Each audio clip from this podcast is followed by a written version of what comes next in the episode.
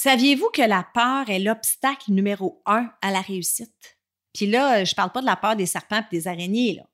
Tellement de gens passent à côté de se réaliser pleinement. Tellement de gens passent à côté de leurs rêves ou n'osent même pas entreprendre un projet par peur d'échouer. Aujourd'hui, on va creuser un petit peu plus loin pour aller voir qu'est-ce qui se cache derrière cette peur-là et quels moyens peut-on se donner pour agir sans qu'elle nous paralyse. T'arrive-t-il parfois d'avoir l'impression de passer à côté de ta vie? Tu rêves de nouveaux projets, mais tu laisses la peur et le doute prendre le dessus? Tu aimerais être plus audacieuse, plus épanouie et réaliser ton plein potentiel? Si oui, ce podcast est pour toi. Bonjour, mon nom est Chantal Gauthier et j'anime Choisir ou Subir, le podcast qui fait du bien. Ma mission, c'est d'inspirer les femmes à sortir de leur zone de confort, à prendre les rênes de leur vie, à croire en leur potentiel et à s'épanouir davantage. Je veux vous aider à éliminer vos pensées limitantes et à affronter vos peurs en vous offrant des stratégies, des outils et aussi des entrevues inspirantes qui vont vous faire passer du rêve à l'action. Parce que je crois sincèrement qu'il est possible de choisir sa vie au lieu de la subir. Ensemble, on va jaser santé, spiritualité, mindset, bref, on va jaser d'à peu près n'importe quoi. Parce que ce sont ces n'importe quoi qui font qui nous sommes.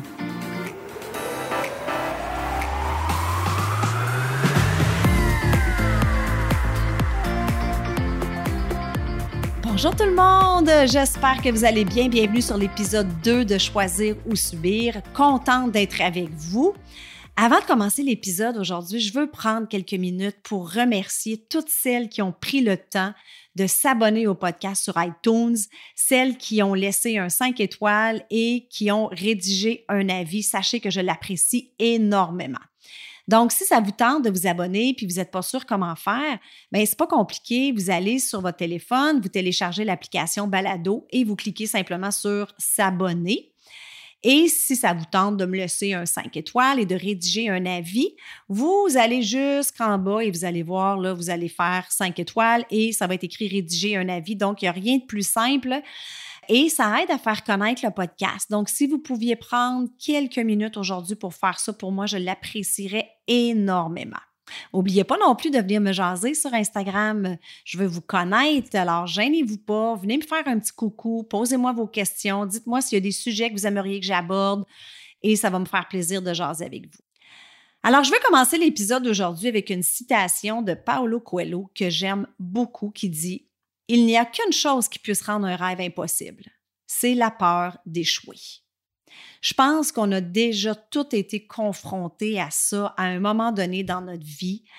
On a un projet qu'on veut entreprendre, on a un rêve, on a cette petite voix à l'intérieur, une petite intuition qui nous dit me semble là, que moi j'aimerais donc ça retourner à l'école pour obtenir mon diplôme.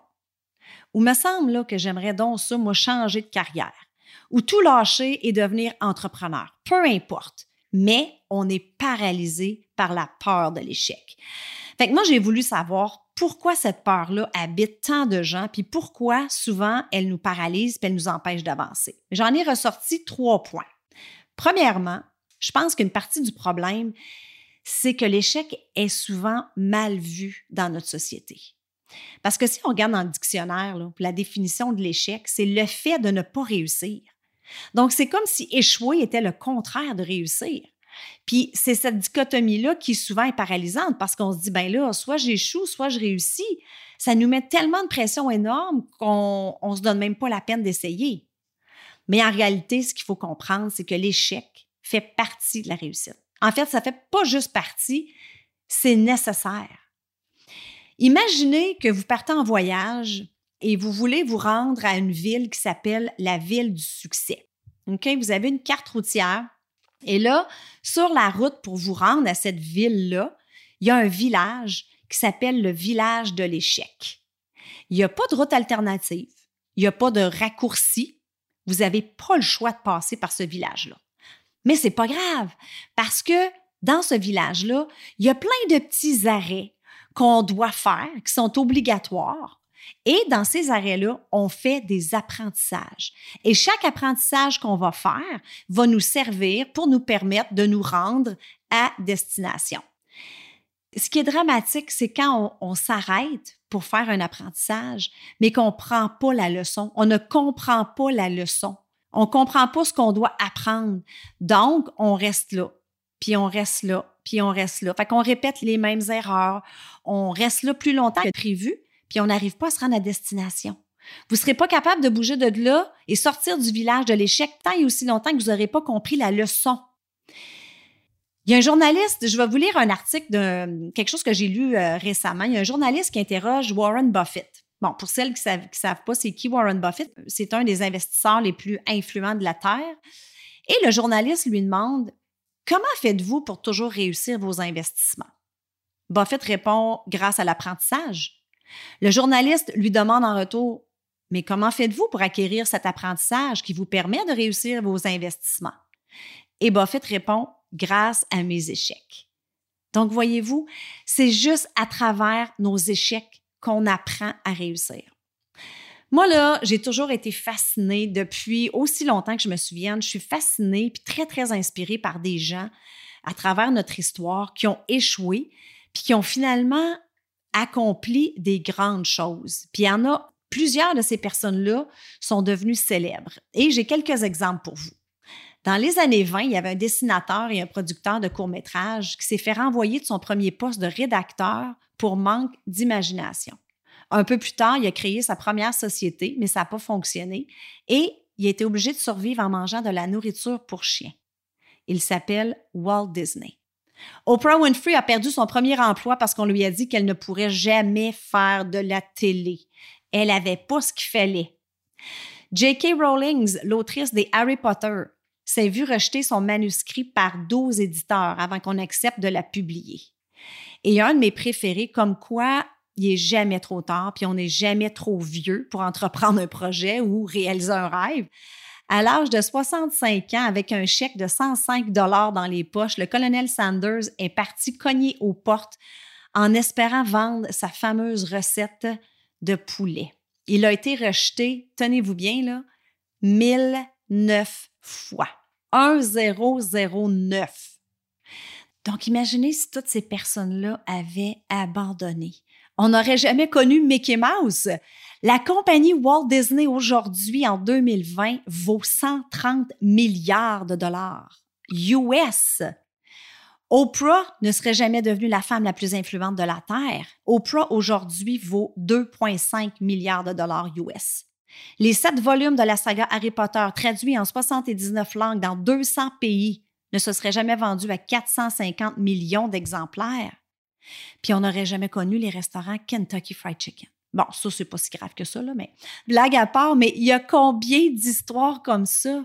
Combien de livres ne seront jamais publiés parce que l'auteur s'est découragé? Combien de rêves et de projets ne verront jamais le jour? Donc, arrêtons de penser que d'échouer, puis de tomber, puis de se tromper, c'est la fin du monde. Parce que sachez là, que dès que vous allez sortir de votre zone de confort, dès que vous allez prendre un pas vers l'avant pour poursuivre un rêve, vous allez vous planter. C'est correct. Dites-vous que c'est un test. La vie vous teste. Votre intégrité sera testée. Votre volonté, comme on dit en anglais, how bad do you want it? Jusqu'à quel point vous voulez atteindre cet objectif-là? Votre détermination, votre discipline va être testée. Vous allez être confronté à vos valeurs, à la raison qui vous pousse à atteindre votre but. Pourquoi c'est important pour vous? Le faites-vous pour les bonnes raisons? Êtes-vous en cohérence avec vos valeurs? Donc, à partir du moment où on comprend puis qu'on accepte que l'échec, ça fait partie intégrante du processus. À partir du moment où on voit les obstacles comme des opportunités d'apprentissage, mais ça rend le parcours pas mal plus agréable. Deuxième raison pour laquelle on est souvent habité par le sentiment de la peur d'échouer, c'est qu'on devient tellement obsédé par notre objectif. On est tellement focusé sur notre rêve. Puis c'est normal parce que notre rêve, là, il est beau.